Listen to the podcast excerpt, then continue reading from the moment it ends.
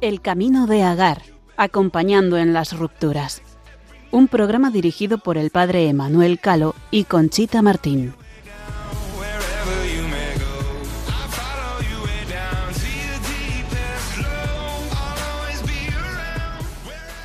Muy buenas noches, queridos oyentes y amigos de Radio María.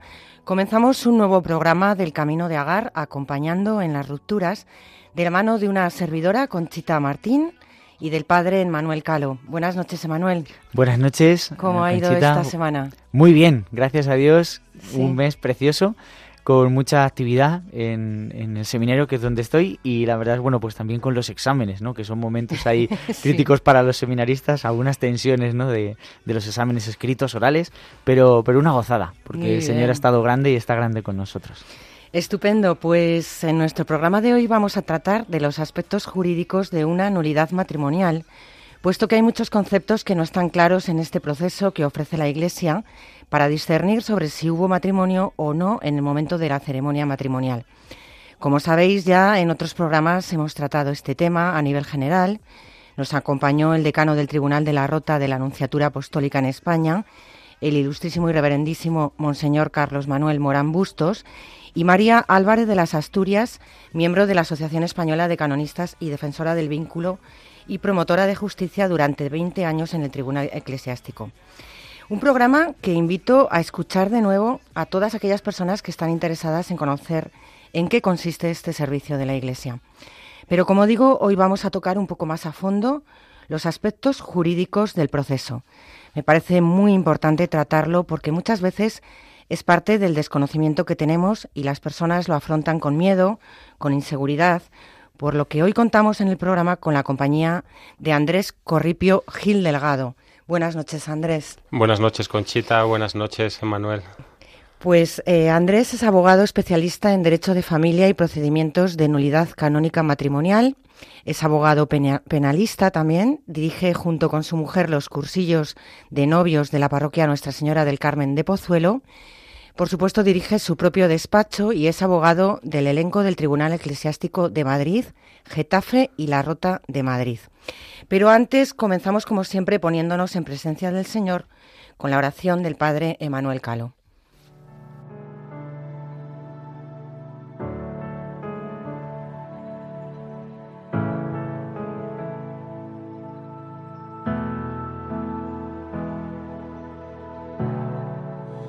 Aquí estoy quieto en el secreto. De la carta del apóstol San Pablo a los colosenses. Así pues, como elegidos de Dios, santos y amados, revestidos de compasión entrañable, bondad, humildad, mansedumbre, paciencia. Sobrellevaos mutuamente y perdonaos cuando alguno tenga quejas contra otro. El Señor os ha perdonado, haced vosotros lo mismo. Y por encima de todo esto, el amor, que es el vínculo de la unidad perfecta. Que la paz de Cristo reine en vuestro corazón, a ella habéis sido convocados en un solo cuerpo. Sed también agradecidos.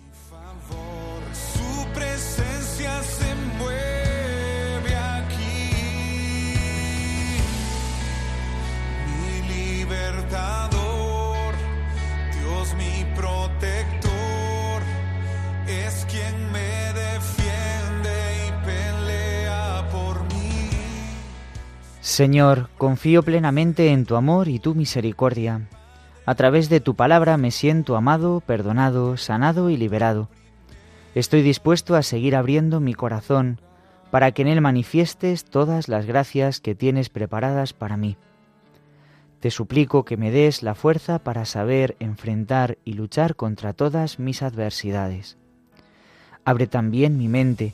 Quiero tener ideas claras en mi mente que den como resultado obras para el bien de los demás. Sigue mostrándome caminos de solución y conciliación, que con mucho gozo, sabiéndome acompañado por ti, quiero recorrerlos porque sé que allí encontraré las formas de crecer en santidad, fortaleciendo mi espíritu y llenando mi hogar de felicidad y bendición. Gracias, Señor mío, porque siempre escuchas mi oración.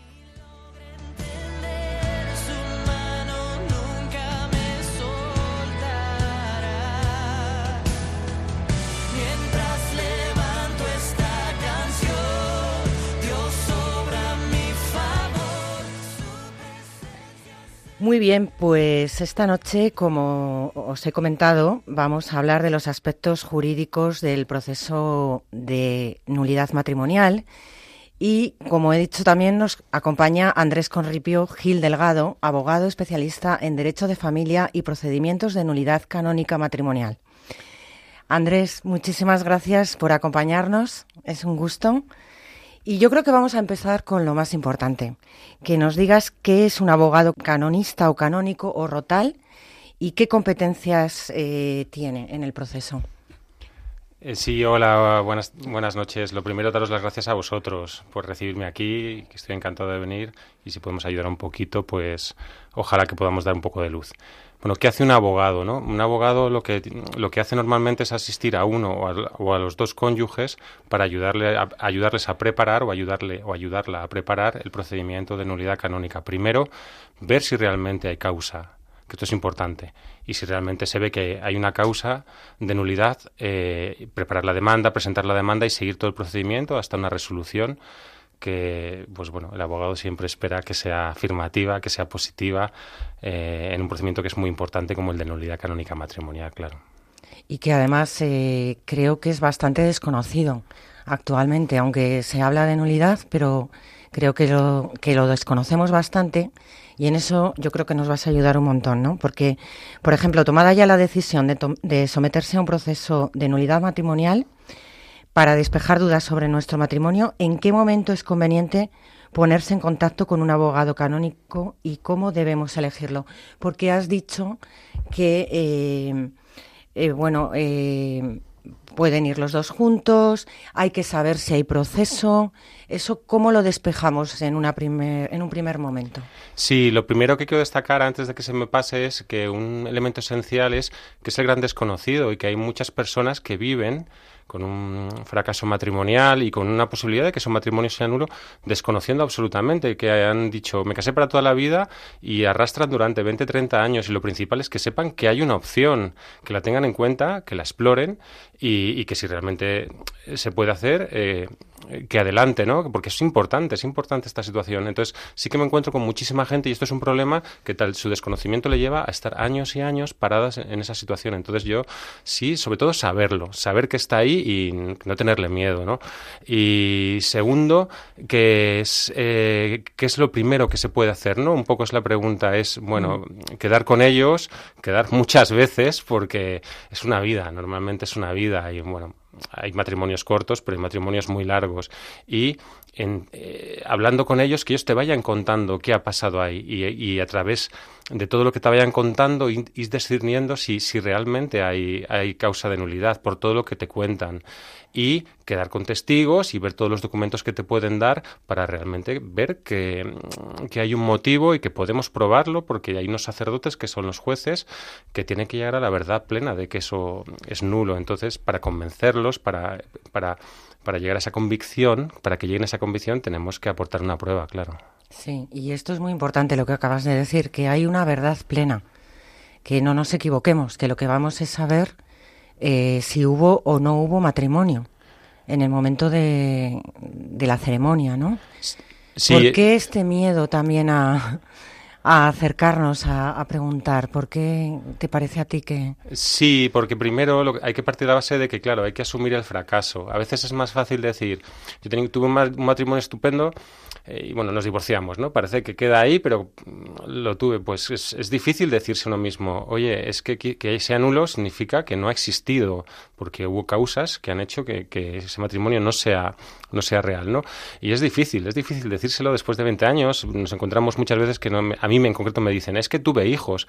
Bueno, pero es que tener hijos es uno de los básicamente cinco elementos que requiere el matrimonio. Entonces, no todos los hijos, y no anulas a los hijos, no desaparecen. No tenga, eh, no tengáis miedo, no, no, es, no, no pasa nada por aceptar que el matrimonio nunca existió porque hubo un fallo eh, que no le permitía un fallo, no sé si está bien expresado, pero hubo, que no se cumplió un elemento esencial que hace que ese matrimonio no haya existido. No pasa nada, al revés. Eh, estamos para equivocarnos. Y qué bonito es que alguien sea capaz de decir que ama a alguien para toda la vida y que se haya equivocado y que ser capaz de reconocerlo y, venir a la iglesia a, ver que si realmente existe nulidad. Claro, sobre todo porque bueno, eso implica muchísimas cosas, ¿no? Eh, normalmente, ¿qué ocurre cuando uno quiere y otro no quiere? No hay, no hay problema. Esto es, es, Hay procedimientos si uno quiere, porque muchas veces lo normal, de hecho, diría yo, es que cuando uno de los esposos presenta. Me decías antes lo de si pueden ser los dos juntos o no. Puede ser, pero es verdad que es muy común que lo presente uno porque y que el otro no quiera, no quiera aceptar que esto ha ocurrido. Entonces es muy común y, y se puede presentar. Se presenta eh, defendiendo a, un, a uno de los esposos y el otro puede tomar la alternativa que quiera ante el procedimiento. No es un procedimiento obligatorio es decir, la otra persona puede decidir personarse eh, de forma activa en el procedimiento, no personarse, ir solo a declarar, mm, tiene libertad. Mm, hay una reacción bastante habitual que es eh, que la otra persona, y si no es una persona muy religiosa, mm, decida no personarse, decida qué pasa de todo esto. ¿no? Entonces, es una opción, pero vamos, tiene todas. ¿eh? Ir con otro abogado, ir juntos, pero el procedimiento continúa porque uno de los esposos tiene derecho, tiene derecho a, a ver qué ha pasado ahí en su matrimonio y tiene derecho a una sentencia. Entonces, con uno basta, ¿no? Esto es como la serie, pero al revés, con uno basta. o sea, que no es necesario que sea de mutuo acuerdo. No, no, no es necesario, es más, lo habitual es que es verdad que uno, el otro no le haga mucha gracia porque se toca todo el tema íntimo personal de lo que ha sido tu vida familiar y es verdad que es muy sensible y normalmente no suele gustar que eh, ni contar ni que se cuenten las cosas que han pasado dentro de tu matrimonio. Claro. Yo quería hacer una preguntilla. Eh, como hay algunos casos, la mayoría de los casos son que va él o ella, ¿no? A pedir la nulidad de manera individual, ¿no? No en pareja. Eh, ¿Ha tenido algún caso en que hayan ido los dos juntos?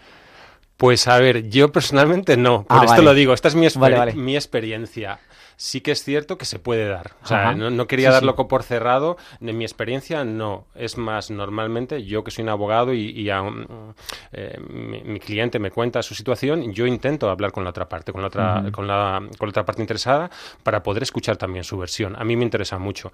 A veces no soy bien recibido, a veces me cuelgan, otras veces sí me cuentan, eh, pero me gusta, aunque sea de una forma un poco violenta, pido a la persona que se lo, que se lo anticipe, que le adelante que le voy a llamar, si me, si me deja, si me da autorización, hablo con ella, hay gente agradable y, me expone su visión y a mí me aporta también de cara al procedimiento porque se trata de buscar la verdad. Claro, eso es. ¿Y cuáles son los pasos jurídicos a seguir una vez iniciado el proceso? O sea, tienes unas primeras entrevistas eh, de ahí va sacando cosas, imagino, eh, vida, como tú lo dices, y cómo sigue el procedimiento, porque es bastante duro, o sea, el sacar todas las cosas que han ocurrido, que, que han hecho que aquello fracase. Sí, a ver, aquí voy a decir lo bueno antes y después cuento la parte, la parte dura. Lo bueno es que es un procedimiento, se presenta una demanda, ese es el paso, digamos, siguiente habitual. La parte buena es que no es un juicio a la usanza, pues como podría ser un, un juicio de divorcio. No hay conflicto os diría que es más como una confesión. Pues está el sacerdote, que es el juez, y tienes una confesión. Entonces, no está la otra parte, no es contradictorio, no te pueden insultar o decir, está mintiendo. la otra parte escuchándote en el proceso. Exacto. En el momento de declarar. Es una declaración que es casi como una confesión. Entonces, eh, la persona, el esposo o la esposa puede, le cuenta qué le ha pasado en su, vida y es de una forma muy personal. Eh, ¿El abogado puede estar? Sí, pero no puede hablar y lo único que puede hacer es al final pasar alguna pregunta escrita, el sacerdote, el instructor la lee eh, y, si decide que es que es preceptiva, se la pregunta a la persona que está declarando. O sea que realmente la parte buena es que no hay conflicto. La parte, bueno, no es mala, es dura, pero sanadora, pero dura, es que realmente toca lo más íntimo. O sea, sacas toda la parte personal de tu relación de familia. Y claro, muchas veces hay cosas muy desagradables. Tocas la infancia, la adolescencia, la sexualidad, que es muy importante porque te marca mucho el comportamiento. Entonces, claro, son temas que son muy delicados y que es duro de sacar. Eh, la experiencia final de muchos, de, la mayoría, os diría, de los novios o novias, de los esposos, es que al final me dicen que les ha ayudado muchísimo pero durante el proceso es duro, es duro. Sí, esa es la parte más dura. Hay que estar preparado. Yo, yo he echado, no, he paralizado alguna nulidad por ver a la esposa o el esposo no preparado porque emocionalmente todavía estaba muy afectado y esto, claro, les hace más daño y tampoco se trata. Una cosa es que te cueste y otra cosa es que te haga sufrir. Esto es distinto, entonces hay que tener paciencia también en algunos casos. Claro, me parece lógico, desde luego. Eh, tengo entendido que hay varios procedimientos para el trámite de una nulidad, ¿no? Hay un proceso ordinario, breve o documental. Eh, ¿Cuáles son? ¿De qué depende que se proceda de una forma u otra? ¿Y quién lo decide? A ver si el Papa Francisco, que quiso que eh, pues ayudar a que todo fuera mm, más accesible, ¿no? Que lo era, ¿eh? Ojo, que lo era, pero que fuera todo más, incluso más rápido, más accesible, más gratuito, pues en 2015 sí dictó mm, una reforma. Una reforma sí, sí, sí dictó una, una, un cambio para que esto fuera así. Entonces se marcaron dos procedimientos, que uno es el normal, el que hemos hablado, el ordinario, y luego está el, un procedimiento que se llama abreviado. Realmente no estipula qué, condiciones son, es decir, que en qué causas sí, no. Simplemente lo que dice es que tienen que ser causas muy sencillas y muy claras. Y ahí sí que los dos tienen que venir, o tienen que ser los dos esposos o uno con el consentimiento del otro, de los dos cónyuges. Es, decir, eh, en el momento en que se pueda complicar o que se intuya que es complicado o de difícil prueba, iremos siempre en ordinario porque es un procedimiento serio y hay que llegar a la certeza. Y es verdad que, mm, que salvo que sea algo con unas pruebas muy evidentes, por ejemplo, un, procedimiento que es habitual es el de por incapacidad grave o defecto de discreción de juicio. Ese nunca podría ir por, por el abreviado. ¿Por qué? Porque hace falta una pericial, hace falta declaraciones de testigos, hay que ahondar mucho, ¿no? Pero el procedimiento que sea muy claro, muy claro, muy claro y, y se vea y el obispo lo vea o el vicario judicial, sí, sí, sí existe esta opción y se podría tramitar rápido. No es en todos los casos y habría que ver que eso, que la prueba es clara y que se ve que realmente hay una nulidad clara y flagrante para presentarlo por esta vía. ¿Y tú cómo ves eh, a las personas que acuden a ti? ¿Les ves con disposición de realmente saber la verdad? ¿Se miente? Que sabemos que a veces ha pasado. Eh, ¿Se quiere bueno, buscar realmente esa paz interior que pienso que te puede dar el hecho de saber eh, que tu matrimonio ha sido nulo. ¿Cómo ves a, las personas que acuden? A ver, yo veo mucho deseo, fijaros, mucho deseo de fondo. A veces se viene porque, oye, se tiene una nueva pareja y, y se quiere casar. Eh, otras veces, eh, cada uno tiene su motivación, pero en el fondo eh, sí que veo mucho deseo de las personas de, mm, de saber qué ha pasado ahí. Sí que es lo que comentabas tú al principio, que es más el miedo, el miedo como que parece que se nos ha metido ahí, que no, no, no, no puedo decir que es nulo, que yo me casé para siempre y no, parece que se tapa un el poquito. Miedo paralizante. Sí, sí, pero pero sí que en general yo con la gente, con las personas que he trabajado con los clientes, siempre hay, y en, y en el momento que arrancamos y desdramatizo, yo soy de mucho desdramatizar, ¿no? De tranquilidad, relajar, pues ya se relajan y empiezan a sacar un poquito todo lo que tienen. Es verdad que hay ciertas cosas que a veces cuesta mucho sacarlas, sobre todo los, las heridas más grandes, y a veces las heridas son realmente profundas y, yo entiendo que son difíciles de contar, esa es la parte, pero sí, sí que en general eh, hay ganas de verdad, hay ganas de, de sacarlo y y hay ganas de saber qué ha pasado. Yo las mentiras, yo personalmente, ¿eh? yo siempre hablo desde mi experiencia, en este procedimiento, bueno, yo no las acepto, claro. Entonces, yo si alguien me dice, tienes que mentir, voy a decir lo que tú me digas para conseguirlo. No, tienes que decir la verdad. Lo que pasa es que la verdad hay que saber contarla. Y sabiendo, porque otros me dicen, no, es que igual no es la verdad, es mi verdad, claro la verdad subjetiva que has vivido tú. El otro contra otra verdad, los testigos contará cada uno cómo lo ha vivido y con eso formamos mm, pues toda la visión de lo que ha pasado ahí. Pero en general la, visión de los, esposos y las esposas es muy buena, es decir, vienen con muy, muy buena predisposición de contar la verdad, vienen con mucho miedo también. Claro, mm. pero al final eh, casi también te conviertes, diría yo, en un psicólogo porque cómo, cómo te afecta eh, o cómo no te afecta un proceso de este calibre, porque, porque claro, escuchas muchas cosas, ¿no? Y al final te tienes que implicar emocionalmente seguro, ¿no? Sí, muy buena pregunta. muy buena pregunta esta. A ver, sí, bueno, yo realmente lo veo, lo veo como un servicio. Entonces, esto se trata, aquí el protagonista es el esposo y la esposa. Son los protagonistas. Yo no soy el protagonista, yo estoy para servir. Entonces, es verdad que yo sí que tengo un filtro y, no me quedo con todo. Es verdad que son cosas tan graves que al final sí, sí que lo sientes. Y sí, sí en algunos casos, pues empatizas y, y, y estás aparte de emoción. Es verdad que que intento acompañarles para que se les haga un camino dentro de lo que es duro, se les haga bonito. Pero bueno, sí que es verdad que con el tiempo y la práctica aprendes a, comprender que ellos son los protagonistas y que no es tu vida, no te anulas tú, no, no soy yo. Son ellos y ellos toman la, la acción protagonista, que es lo que debe ser. Yo no soy el protagonista, yo sirvo y ayudo en lo que puedo. Hmm, qué bonito. Eh, si te parece, vamos a hacer una pequeña pausa eh, vamos a dejar unos minutos para, para, discernir también y pensar todo esto y volvemos con reposar, reposar todas estas reposar sobre todo. Procesos, claro que sí. Muy bien.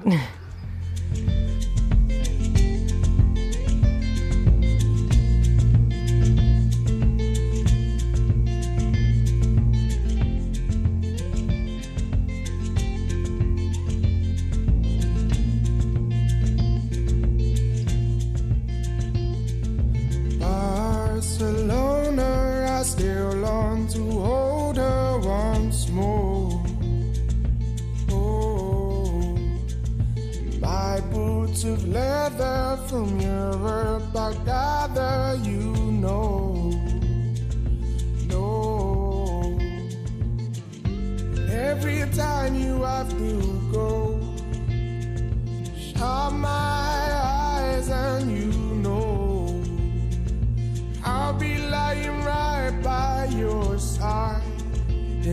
Barcelona.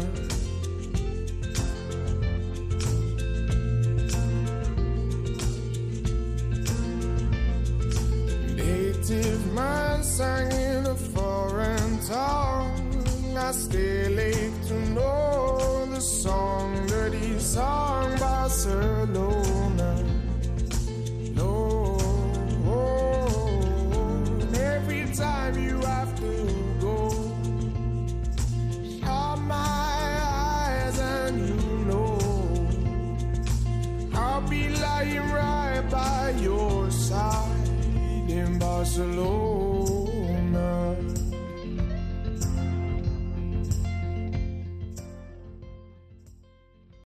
Bien, pues seguimos aquí en el camino de Agar, acompañando en las rupturas el padre Manuel Calo y una servidora Conchita Martín. Esta noche, acompañados de Andrés Corripio Gil Delgado, estamos hablando de los aspectos jurídicos de una nulidad matrimonial. Él es abogado especialista en derecho de familia y procedimientos de nulidad canónica matrimonial. Y bueno, pues hemos hablado antes de que además diriges junto con tu mujer cursillos eh, prematrimoniales en la parroquia Nuestra Señora del Carmen de Pozuelo, que me parece interesantísimo, Andrés, porque así de antemano muchas veces no se está del todo o no se viene del todo preparado, ¿no? Nos hablas un poco, ya que estás también en ese ambiente ayudando y colaborando, eh... Sí, yo, yo sobre todo preguntar, ¿no? A lo mejor como, bueno, eh, yo creo que es un regalo, o sea, el poder ayudar en un curso prematrimonial creo que es un regalo. Para mí era la semana más bonita de la, del curso, ¿eh? Del año para en la parroquia en la que estaba, ¿no? Y, y, creo que es, que es precioso, ¿no? Pero creo que también ese momento creo que da como muchas pistas eh, de de las causas que pueden, ¿no? Eh, pueden llevar a, a, un matrimonio pues mal celebrado, mal presentado, mal vivido. O sea, que puede también ser, no sé, como, como un momento así de, de luz, ¿no? No sé si también has tenido alguna experiencia en ese sentido o a lo mejor eh, algunas causas que tú hayas podido ver y que hayáis podido como aconsejar, ¿no? Creo que puede dar luz a los oyentes de esta noche. Sí, voy a leerlo con la pregunta anterior que me decía qué, peso, ¿no? Y que si me afecta, pues los cursos eh, de novios es precisamente, yo creo, terapia. es como ver la parte buena, los encantados, felices, es como una voz de, matrimonial, de matrimonios que solo ve problemas, Pues esto es como ver todo lo contrario que se agradece horrores, verlos felices, con cara de, de corderitos degollados y encantados de conocerse. Entonces, en ese aspecto nos ayuda mucho en eso. Sí, es un regalo para nosotros. O sea, es verdad que dices, eh, ¿ayudamos? No, nos regalan. Cada curso, el último curso, fue excepcional, excepcional. Y además tenemos la suerte de, que don Jesús Mateos, el párroco, está súper implicado. Entonces, es verdad que estamos como muy unidos, eh, vamos muy, muy de la mano ahí. Eh, sí, eh, es verdad que como exponemos y trabajamos mucho los cinco elementos esenciales del matrimonio, desde muchas podemos detectar, oye, aquí está fallando en esto, o por ejemplo, que uno nos diga un elemento esencial que es excluir, eh, oye, pues nos dice un novio, pues pero yo no quiero tener hijos, ¿no? Ah, pues eso de repente te enciende la alarma y dices, esto hay que trabajarlo y aprovechamos eso para decir, oye, como le estamos explicando, dice, bueno, es que es matrimonio, ¿qué, qué quieres hacer? Es este. Eh, y, y, es verdad que no, no te puedo decir que nos hayamos encontrado a uno en concreto que, tan drástico, pero si detectamos sí que les animamos a quedar, eh, aunque sea tomar una cerveza o, bueno. o, eso con el sacerdote, con, con, don Jesús o con otro sacerdote, para que trabaje en ese aspecto y profundizar. Y si realmente, oye, el, eh, hay una de las personas que dice, es que no quiero tener hijos, pues ahí sí decirle que eso es, claro, es una causa que, que, va, que va a hacer nulo el matrimonio, porque sí que, mira, esto es una, un error que sí, que sí se ocurre mucho a los novios, que uno de los dos dice, yo que tener hijos, y otro le dice que no, y dice, bueno, ya cambiará cuando me case. Eh, Y ese, el ya cambiará, es, es decir, Peligroso. A, a, mi marido le huelen los pies, ya cambiará. El olor de pies no se va. Esto, esto es muy importante. Claro. Esto es muy, muy O lo quieres así, sí. o no haber opción. Con esto del olor de pies, ¿qué quiere decir? Con respecto a los elementos esenciales, mm. no esperemos, oye, sí que es verdad que luego puede pasar que cambie. Y, sí. y eso valida el matrimonio. Ojo, una persona que diga que, que no quiere ser fiel, por, por, cambiar el tema, que no sea todo solo los hijos, eh, pues igual de repente va va madurando y, dice, no, no, yo es que sí quiero ser fiel, ¿no? Entonces se va validando después a la medida que va pasando el matrimonio. Pero si detectamos algo, sí lo hablamos con don Jesús y él queda a solas y lo trabaja expresamente para que, es verdad que no se ha dado mucho, pero sí que lo comentamos para poder decir, oye, aquí esta pareja, tenemos esta, esta incidencia porque eso hay que reflejarlo igual en el expediente matrimonial para que quede constancia, claro. porque eh, luego se les va a preguntar, oye, ¿tú quieres tener un matrimonio para ser fiel para toda la vida, para tener hijos? Y van a afirmar que sí. Entonces, si uno realmente está diciendo que no, que sea capaz de decirlo ahí y, y, y, y quizá tener que decirle, pues no estamos en el sitio adecuado, ¿no? No estamos en el sitio adecuado, sí. Claro. Eh, como dando continuidad a esta pregunta, eh, en los casos que también tú recibes, eh, ¿cuáles son las causas ¿no? Mm, generales? O normalmente dice, pues hay, hay causas eh, de esto, de que no hay una apertura a la vida o de que no hay una, mm, bueno, una vivencia de la fidelidad ¿no? desde el primer momento. O quizá hay algunas situaciones de, bueno, pues de, de una dificultad psicológica o algún mmm, alguna tendencia, ¿no? Eh, no sé, si nos puedes dar alguna luz de cuáles son quizá como los patrones o alguna de las circunstancias que más se repiten en los casos de nulidad. Sí, ahí sabéis que hay muchas causas, pero mm. es verdad que las dos estrellas, por decirlo de alguna forma, las dos que más se dan es el grave defecto de discreción de juicio por causa psicológica grave uh -huh. e incumplimiento de las obligaciones del matrimonio por causa psicológica y eh, la simulación o el dolo. Es decir, ¿esto qué significa? Para explicarlo, voy a ser muy breve, o sea, sí. que si alguien me oye que sepa igual dice, ay, se está dejando, no está siendo, vale, pero se me va a entender qué es lo que yo quiero. A ver, cuando tú te comprometes, te comprometes a ser fiel, a casarte para toda la vida, a tener hijos, al bien de los dos, que este es el elemento clave, que es esencial, que mucha gente no sabe.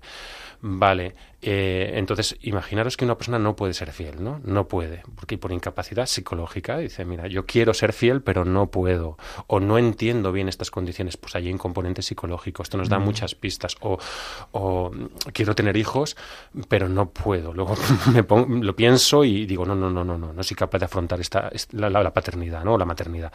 Pues eso es, pero puede ocurrir que haya personas que comprendan lo que es el matrimonio, los elementos, y sean capaces de cumplirlo pero es, es, personas que deciden que no quieren. Yo puedo ser fiel, pero no lo soy. Decido no serlo. Entonces van por el otro lado.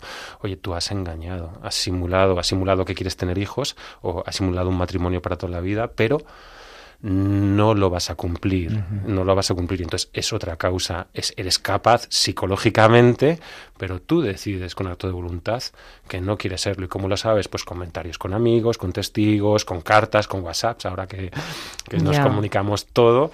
Y, de ahí si se puede sacar, eh, pues es un amigo que dice, no, no sé, a mí dos días antes me decía, yo me caso, pero yo dentro de un mes, si tengo que estar con otra persona, estaré, no me importa nada pues está ahí. ¿Era capaz de cumplir las obligaciones? Sí.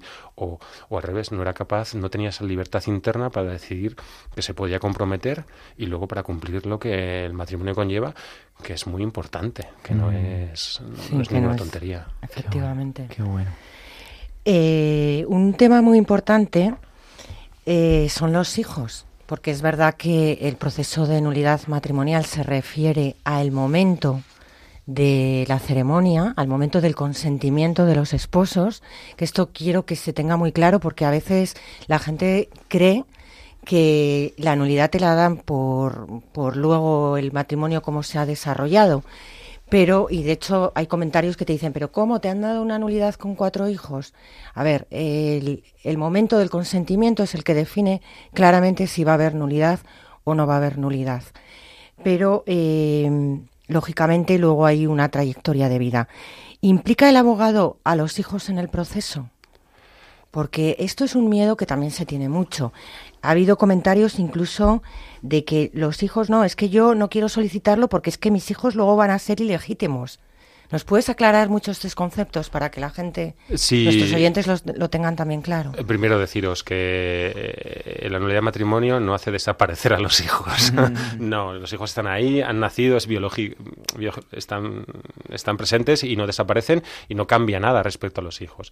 ¿Qué pasa? Que un matrimonio es nulo, o sea, tener hijos es solo un, un elemento de cinco. El matrimonio puede ser nulo por otras cosas. Es más, sí que os diría que en concreto de tener hijos, es lo más fácil. Es decir, no hace falta mucho para, para, poder tener hijos. Bueno, igual me, eh, igual me oye alguien que no puede tener hijos. Bueno, no es, no es que sea lo más fácil, pero que lo puede tener.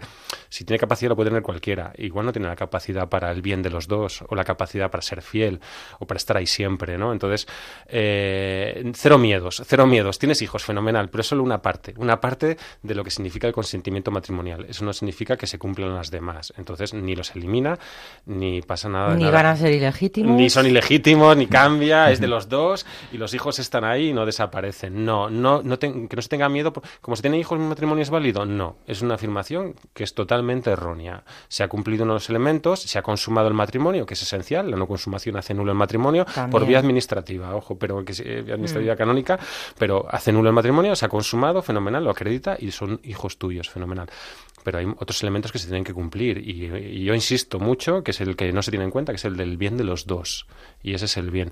Con respecto a los hijos sí os quería introducir un tema que sí que es importante. A ver la sexualidad es un tema muy importante en el matrimonio. Una sexualidad sana es esencial porque es donde los dos esposos se encuentran. Se encuentran sin ningún una cosa externa y es ese cariño, esa ternura y esa capacidad de tener una relación sexual sana eh, es muy importante. En procedimientos de nulidad canónica, el tema de la sexualidad, una sexualidad rara, extraña, que ocurra algo excepcional, que sea pues realmente que llame la atención, nos marca mucho la pauta de que pueda haber una nulidad, una nulidad canónica porque es un comportamiento fuera de lo normal y nos dice que ahí está pasando algo. La pornografía está haciendo mucho daño realmente en los matrimonios y en los matrimonios nuevos sobre todo porque ha generado una visión de la sexualidad totalmente distorsionada y es cierto, la, la pornografía ahora mismo eh, está haciendo mucho daño porque la pornografía no es, no es educación sexual, es todo lo contrario, es deseducación, claro. ¿Qué temas tan Bueno, tiene otra función. Desde luego, la educación no la tiene. Mm, ya no, ¿qué, temas tan importantes estás sacando y qué fundamentales? Y además, o sea, con toda la situación social hoy en día del pansexualismo que existe, eh, claro, ahí va a haber como como una causa de fondo quizá que afecte mucho, ¿no? En, muchos casos, ¿verdad? Sí, porque quizá antes nuestros padres, igual era por desconocimiento, está todo como... como sí, era una sexualidad más ordenada, ¿no? Mm.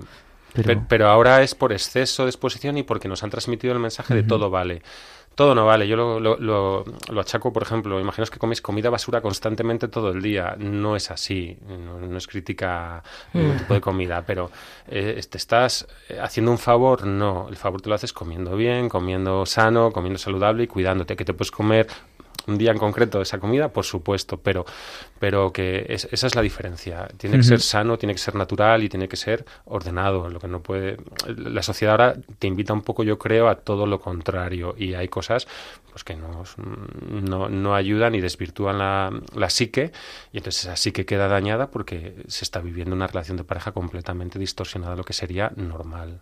Pero esto ya sería, digamos, un defecto eh, personal anterior. O sea, todo viene anclado porque tú ya tenías esas cosas, no que hayan surgido en el matrimonio, ¿no? Sino que estás enfocando mal el matrimonio porque ya vienes con unas heridas, porque vienes con un, ¿no? Sí, sí, a ver, aquí eh, toco el tema de la infancia y adolescencia también. Sí, sí, esto viene, la infancia y adolescencia, nosotros lo trabajamos mucho, es un, es un día casi que nos llevamos a contar desde qué colegio estudiaste, cómo eran tus padres, cómo has vivido, exacto, si todos estos temas los has tocado, oye, pues ahora mismo que mm, parece normalizado que un niño de 14 años tenga acceso o de 13 a, a todos estos contenidos, ¿no? Eh, eh, eh, eso te forma y, te forma o te desforma. Y entonces sí que afecta y afecta a la psicología y afecta a que llegues al matrimonio de una forma que quizá no estás comprendiendo. Esto es todo siempre de cara al matrimonio canónico, ojo, no es una crítica a lo demás, yo ahí no entro, simplemente decir que igual no llegas comprendiendo cuáles son los elementos esenciales de un matrimonio y los que tienes que cumplir porque tu psicología ha quedado dañada a lo largo del tiempo y por supuesto es en el momento de contraer el matrimonio. El tema de los testigos, que es tan importante. El tema de los testigos, que muchas veces hay gente que no quiere colaborar porque le da miedo, porque se van a sacar muchas cosas. Y unido un poquito a esto también, Andrés, eh, no sé si es, viene al cuento o no, pero mm, finalmente las sentencias se leen por los dos son leídas por los dos, o sea, el contenido de la sentencia de la nulidad matrimonial. Entonces, eh, ¿cuál es la disposición de un testigo? ¿Cómo elegir a un testigo? ¿Y por qué luego finalmente se lee, se lee mm, pues la declaración de todos? Porque claro, al final también perjudica a la relación, aunque ya sea inexistente, ¿no? Estoy diciendo muchas cosas, pero bueno, tú me estás No, pero sí, creo que lo puedo enfocar. Primero, es verdad que los testigos son esenciales porque por causa de matrimonio a veces no hay más prueba que la testifical. Tienen que contar cosas, detalles en concreto que han vivido. Es importante que aporten sobre antes el, la boda y después, es decir, que tengan conocimiento de todos los momentos. Es verdad que a veces utilizamos igual amigos que han estado antes y otros que han estado después, pero que han visto el desarrollo del matrimonio para hacer esa especie de puzzle y recibir toda la información. Pero lo ideal es que como el momento es el si quiero, el famoso mm. si quiero, pues que conozcan, conozcan a los dos o a uno de ellos en, en todos esos momentos, ¿no? Un poco en el noviazgo pero es verdad que a veces pues la gente buena tiende a ocultar, ¿no? A ocultar, decir, no le cuento nada a mis amigos o, de lo que está pasando en mi matrimonio, en mi noviazgo, pero normalmente eh, los testigos tienen que ser eso. A ver, quito miedo por un lado y le doy miedo por otro, porque es verdad que, a ver, el, el proceso matrimonial canónico es secreto esto no se puede ir con... Me echarían directamente del elenco. Entonces, no. Es eh, secreto, pero por otro lado, luego la sentencia la lee el excónyuge. Sí, a ver, eh, yo, siempre, yo, siempre, lo digo, los testigos eh, declaran ante el sacerdote, ante el juez, solos. Entonces, no va a estar el novio, no va a estar la, digo, la esposa, el esposo, delante para escuchar qué dicen. Pero sí que es cierto que al final sí podrían leer las actas. Entonces, al leerlas sí que podrían saber qué han declarado. Con respecto a la sentencia, me da menos miedo porque las sentencias son más técnicas y realmente no exponen ciertos detalles, es más genérico y no de la sentencia no se traduce todo o no se expone todo, no se copia toda la declaración del testigo. Entonces, ah. en la sentencia no daría tanto miedo. Sí que es cierto que sí que explicarles, quitarles el miedo a declarar, porque no van a estar mirándoles, ni criticándoles, ni, ni diciéndoles usted miente, ni nada de eso, un poco como los esposos. Claro. Pero sí que es verdad que tienen que saber que realmente después en las actas el esposo y la esposa pueden leerlas, pueden leerlas y, sí que van a saber, pero bueno, espero si son amigos de verdad, pues que puedan tener esa confianza mm, para que aceptar que, puedan contar la visión de verdad, ¿no? De eso se trata, pero bueno, eso sí que está ahí. Y aparte de conocer eh, todas esas circunstancias, pues de los esposos antes del matrimonio, algunos de después, eh, ¿qué aconsejarías para elegir unos testigos? A ver, es importante que conozcan, sí, detalles, porque además hay que ser detallista. No vale con decir, es que el esposo era malísimo. No, no, pues yo Hay que concretar. Sí, yo un día estaba allí y le solté un bofetón. Por ejemplo, el tema de violencia. No es causa de nulidad, pero sí que te indica que, hay una problemática fuerte, ¿no? Entonces, una persona normal no pega a su esposa o a su esposa. Entonces, es un tema tan actual, además, como es el de la violencia. Mm. Pues, oye, yo le vi un día que la gritaba y la, y la empujó. Pues es un detalle que tiene. Pues recuerdo, en tal día, en la calle Sagasta de Madrid, a las 13 horas, y era el 5 de junio, y me quedé helado, ¿no? Pues es importante. Sí, los detalles son importantes porque dan credibilidad, dan credibilidad la verdad es, es, esencial y los detalles son esenciales, detalles importantes. Tampoco hay que aburrir al tribunal con cualquier tipo de detalle porque ya lleva mucho trabajo y hay que precisar, intentar concretar. Pero sí, sí, es, en, un testigo es esencial eso. Y luego también es importante que, que, que, no le tengan miedo, que es que yo sí me fijo mucho en cómo se exponen ellos. Hay que asumir, pues eso, normalmente pues la gente es muy educada y muy buena y la tendencia, el problema está en desdramatizar, ¿no? Y te dicen, ah, sí, bueno, realmente no se portaba bien. Oye, no, que le arrancó la cabeza de cuajo de un puñetazo, no. Hay que, esto es un procedimiento de nulidad canónica, es un procedimiento de, de contar las cosas con crudeza, ¿no? Es como la pasión de Cristo. ¿Qué pasó? Pues cuando le azotan ahí en, en el flagelo en la columna, es que es así como ocurrió, no, no, no es algo bonito que no, no, pues esto es un poco lo mismo, tienes que contar y decir, oye, pues pasó esto con crudeza. Y es, es, es el trabajo está en sobre todo que comprendan eso. La tendencia natural de las personas educadas y respetuosas siempre es desdramatizar un poco. Pues hay que animarles a decir, bueno, pues sí, es verdad que yo vi que la dio un puñetazo. Bien, hay que contarlo así. Es lo que, o a mí me dijo que iba a ser infiel o que tenía un lío con esta. No es agradable, pero hay que contar las cosas como fueron, porque esto tiene que ir, la verdad, desnuda. No podemos ocultarla porque si no el tribunal eh, se perdería o pensaría que estás mintiendo, que estás ocultando algo y perjudicaría la causa. Claro. Eh, hay un tema también que me sorprende mucho y es que eh, muchas veces los testigos van creyendo, porque les han citado por una parte o por otra, que lo que están es que yo, yo no, yo voy con el esposo, no, yo voy con la esposa. Eh, yo al final lo que tengo la sensación es que es un proceso único. Realmente no estás testificando ni por uno ni por otro, estás testificando sobre hechos que han ocurrido y cuentas su veracidad. Entonces, eh, ¿por qué tenemos esta sensación de que yo voy con este, yo voy con este otro? Eh, no sé, no debería de ser así, ¿no? Sí, yo, a ver, yo como abogado os lo digo, yo voy en unión, vamos a la verdad, con los, con los jueces, sacerdotes, con el defensor, defensora del vínculo, eh, que hay ahí excepcionales en los tribunales españoles, eh, todos vamos a la verdad. Eh, no lo veo como una esa separación de contrario. Es verdad que a veces, pues cuando te presentan una demanda, la otra parte viene con esa sensación un poco de me atacan y voy a defenderme eh, como sea, ¿no? Pero no, no. Y el, y el testigo, tú lo has dicho, el testigo viene a contar la verdad, lo que ha vivido, ya está. Y desde luego, yo como abogado, si alguien me ha querido decir, puedo mentir, que no me ha ocurrido mucho, ¿eh? la verdad. Alguno sí me lo ha insinuado y de hecho no tú vienes a contar la verdad. Y si no quieres contar la verdad, no vengas, porque esto es un procedimiento de verdad. Y de verdad que no es como igual un procedimiento civil o, o laboral que parece que es... No, es, yo creo que aquí estamos todos para ir en la misma dirección, desde el secretario del tribunal hasta el, juez sacerdote que está instruyendo, el abogado, de eso se trata. Yo no lo veo como una competición, a ver quién tiene razón. No, aquí la verdad es la que tiene que salir. Eso, ¿eh? Qué importante eso.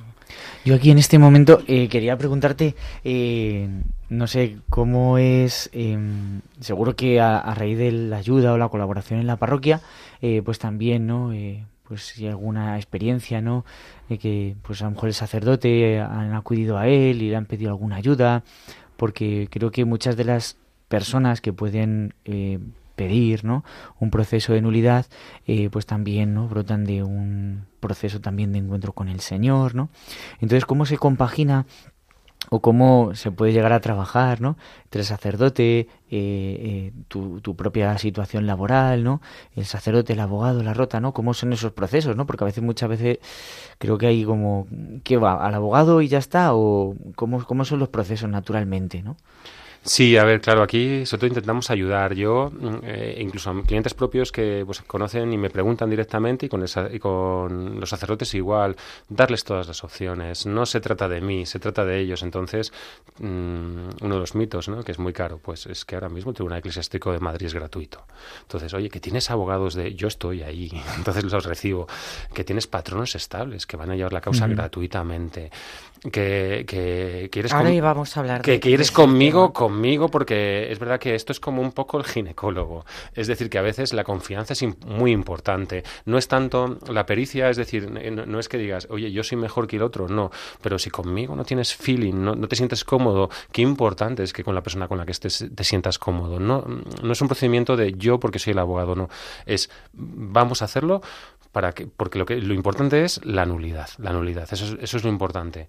Que puede ser conmigo, fenomenal, que puede ser con otro abogado del elenco gratuito, fenomenal, y se le dan todas las opciones, que, eh, que el sacerdote me, eh, me, dice a mí, oye, está muy perdido, ayúdale, yo me reúno con él gratuitamente y le cuento todas las opciones que tenga para que sienta absoluta libertad para decidir eh, hacia dónde quiere ir, porque ya se lo digo siempre además es lo importante, la nulidad, la nulidad. Y además yo les animo mucho, a mí este es el procedimiento que más me gusta y siempre os animo, por favor, sí, sí, solo el hecho de, yo sé, si te has vuelto a casar, por ejemplo, ¿no? Que esto ocurre, ya están casados mm. y vienen casados.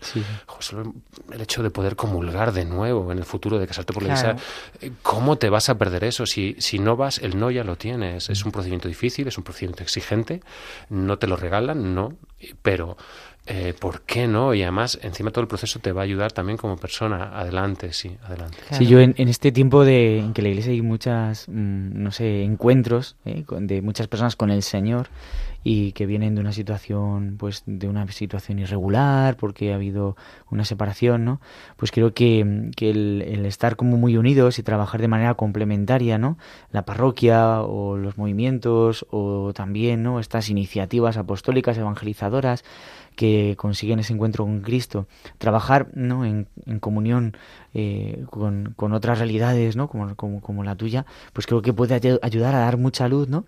Y a quitar también como muchos pesos que hay dentro del alma, ¿no? Como decías ahora mismo, eh, cuántas personas, pues, eh, a veces por una no conocimiento de estos de estos caminos, eh, de, estos procesos, pues uno no puede vivir a lo mejor plenamente su fe, ¿no? Y a lo mejor lo tiene más fácil, ¿no? Entonces creo que también tiene que ser como algo muy gratificante, ¿no? También este, este trabajo y, y también esta acompañar a estas personas, ¿no? Sí, sí, es, a ver, es una gozada. A mí me encanta. Es verdad que es mucho trabajo y, es duro, es duro, pero mm.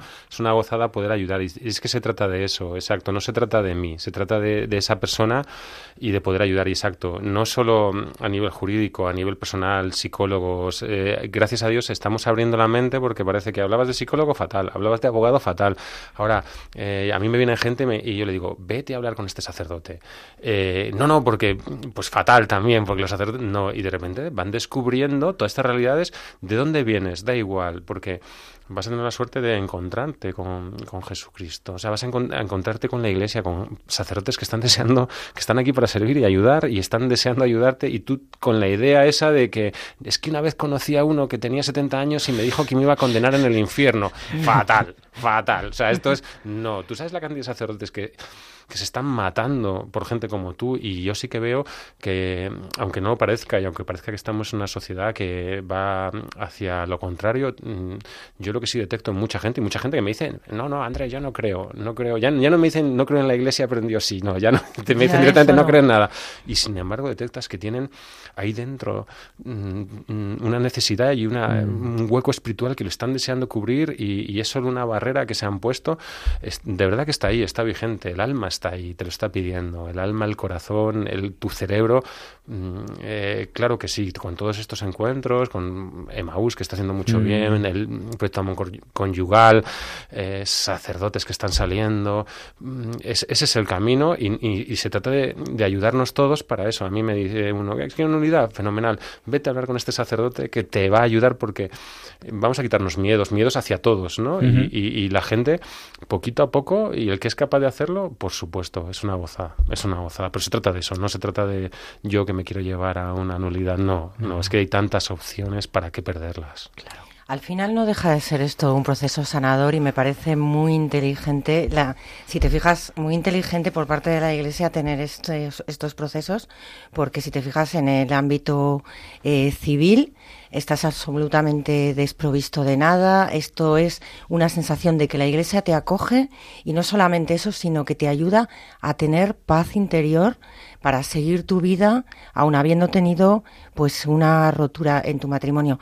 Pero Andrés, se nos está acabando el tiempo y hay dos cosas que me parecen muy importantes. Primero, has tocado el tema de, de, si los procesos son caros, económicos, y es otro tema con el que chocamos muchas veces, que no sabes, antes era un procedimiento muy caro, también está el tópico de que a los famosos les han regalado la nulidad, esto por un lado. Y luego te quiero preguntar, es para que no se me olvide, el famoso betitum, que también me parece importante que, que, lo o sea, que nos hables de ello. Vale, a ver, mitos, mitos. Y tenemos ya muy poquito tiempo encima, discúlpame, no, no, no, no, es tan importante eh, hablando... Gracias a vosotros, no, que para nada, que, a ver, mitos, sí, caro, nada, y desde que el Papa Francisco en el 2015 incluso empujó más, nada, aquí lanzar una, una lanza a favor de la Iglesia, es un regalazo. Y es una pena que nos lo perdamos. es una pena, se lo digo a todo el mundo.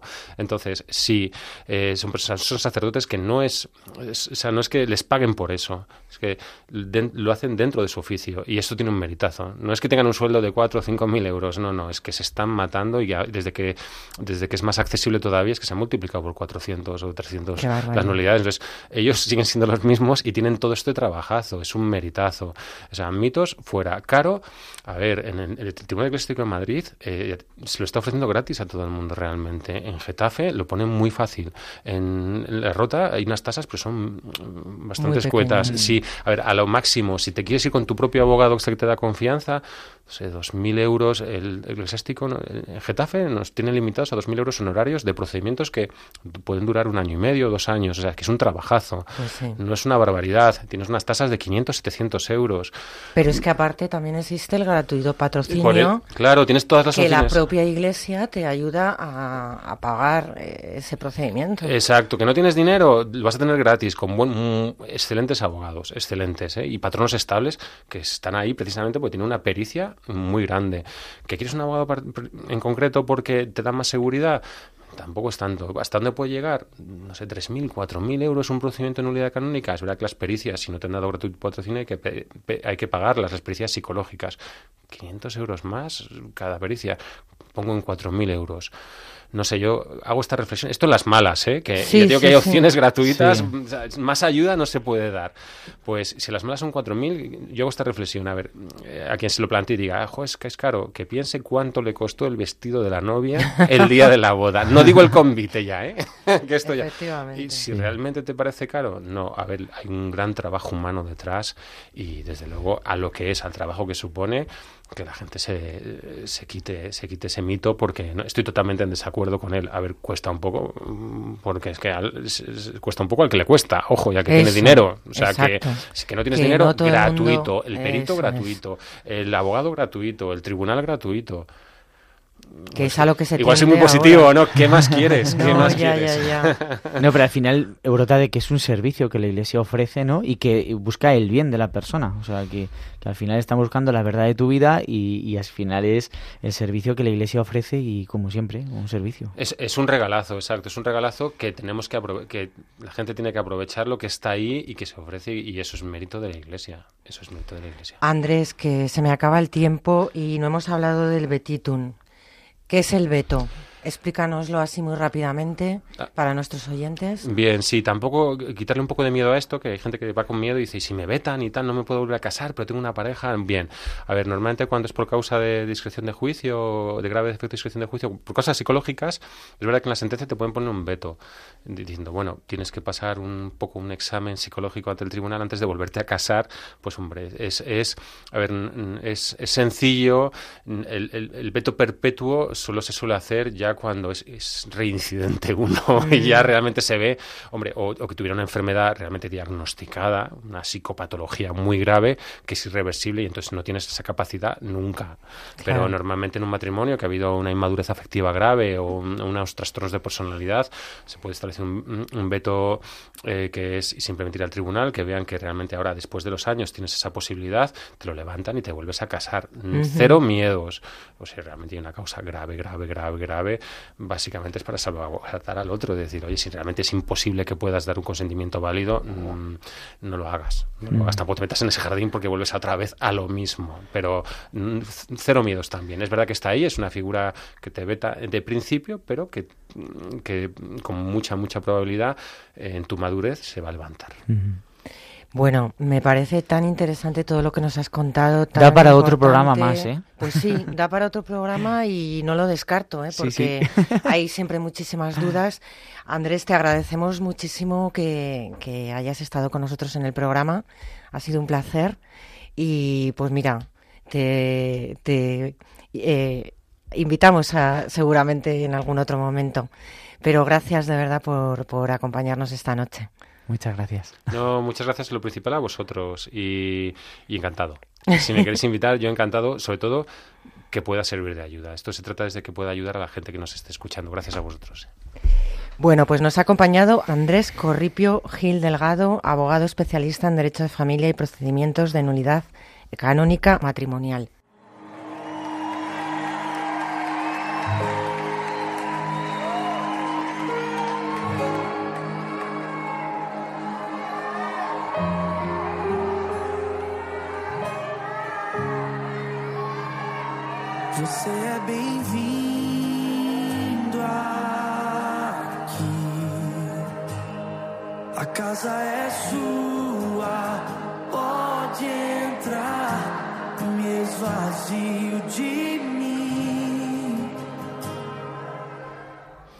Bueno, pues se nos ha acabado el tiempo. Es una pena porque el tema, Emanuel, ha Es que ha sido un regalo de programa, como cada, cada desde mes. Luego, desde luego, me ha parecido muy clarificador. Sí, muy iluminador. Y, y que va a ayudar a muchísimas personas que tienen la duda de a quitarse plantearse- miedos y a Exacto. planteárselo de verdad y viendo que la iglesia ayude, que esto es un servicio y que esto es un bien para ellos. El proceso de nulidad matrimonial.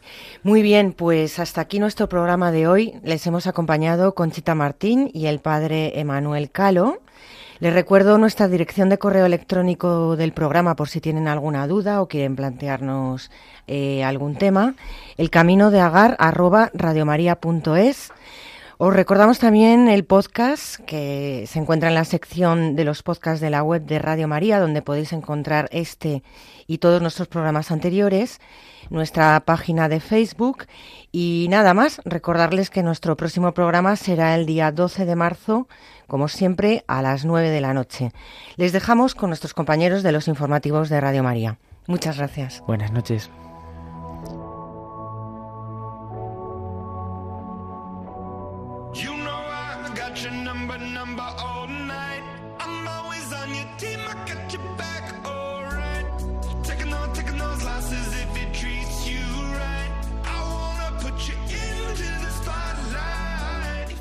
El Camino de Agar, acompañando en las rupturas. Un programa dirigido por el padre Emanuel Calo y Conchita Martín.